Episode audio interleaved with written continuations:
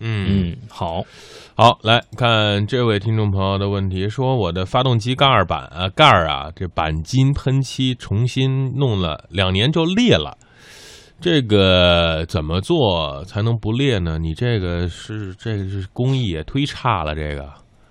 真工，它裂的话，估计可能是底漆没有做好，嗯，底漆没有做好因，为我们对，因为很多时候很多人都是，呃，钣金如果有问题的时候，他不会随便的把它拉出来，他可能就是用一些很厚的一个嗯原子灰，把它补上去。嗯那么补得太厚的时候呢，它这个位置就容易龟裂，然后就看到它可能会生锈啊，然后嗯也可能会影响到底部的一个这个系统。嗯，好的，这位听众朋友啊，来自于东莞的梁先生问正工，他说我的夏利车发动机换了一年了啊，早起看这个电量警示啊，是一会儿闪一会儿不闪的，嗯，这怎么回事呢？你开了双闪，呃，如果它的一个电量一回闪一回不闪，嗯呃，有可能真的是要检查一下发电机的一个发电量。嗯那么一般可能在调节器这边，呃的一个二极管可能烧穿了，嗯那么会影响到它发电机的一个发电不足。嗯嗯，那么还有一个就是，呃，最好用万用表测试一下它的一个电量是多少嗯啊、嗯只有在不足于十四伏的一个电量的时候，它才会亮起来。嗯，嗯看来尽管刚换一年的发电机，可能还会出现这个电量的问题啊，嗯我，们再看看，好，来下一个问题，说是这个这个问题是一档不好挂，有什么技巧？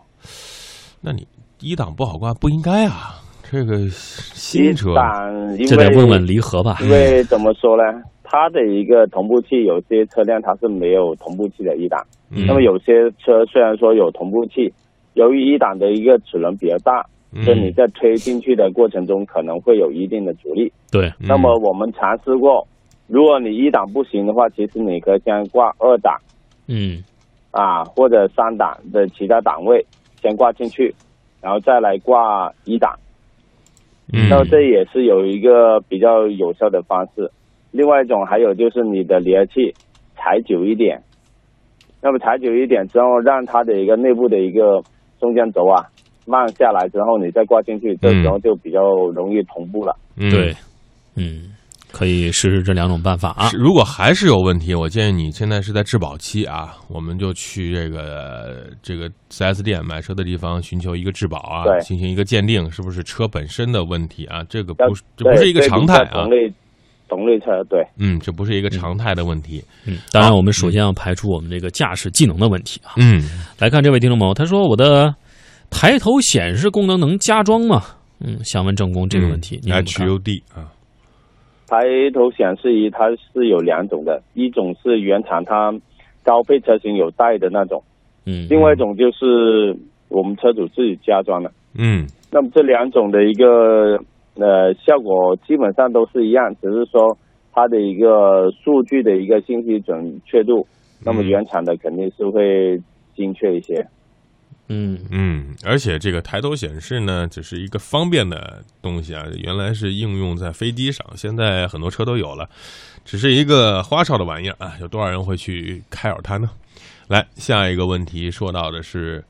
我的宝马 X 六换了水壶就没有暖风了，是怎么回事呢？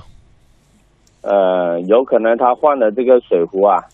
它里面有三通管的，三通管一边是通呃暖气的，那么它有可能就是把这个把这个三通管改成了直通的一个管，那么嗯这样就会少了一个暖气的一个通道，嗯应该是由于安装的问题导致的。嗯，安装的问题导致的啊，去找你的维修厂把事情解决啊。好，这位听众朋友说了，呃，正工啊，我的这个车呀换了喇叭、音响，加了功放，这车子一键启动的时候呢，音响会嘟的一声，熄火的时候呢也会嘟的一声，想问怎么回事儿？怎么把这个消掉？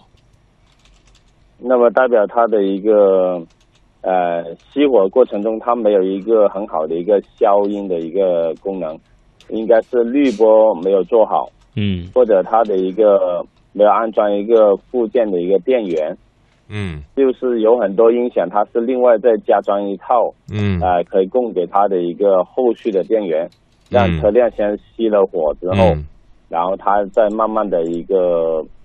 熄灭它的一个寄生的一个电流了。啊嗯嗯，我觉得还是改装的不好。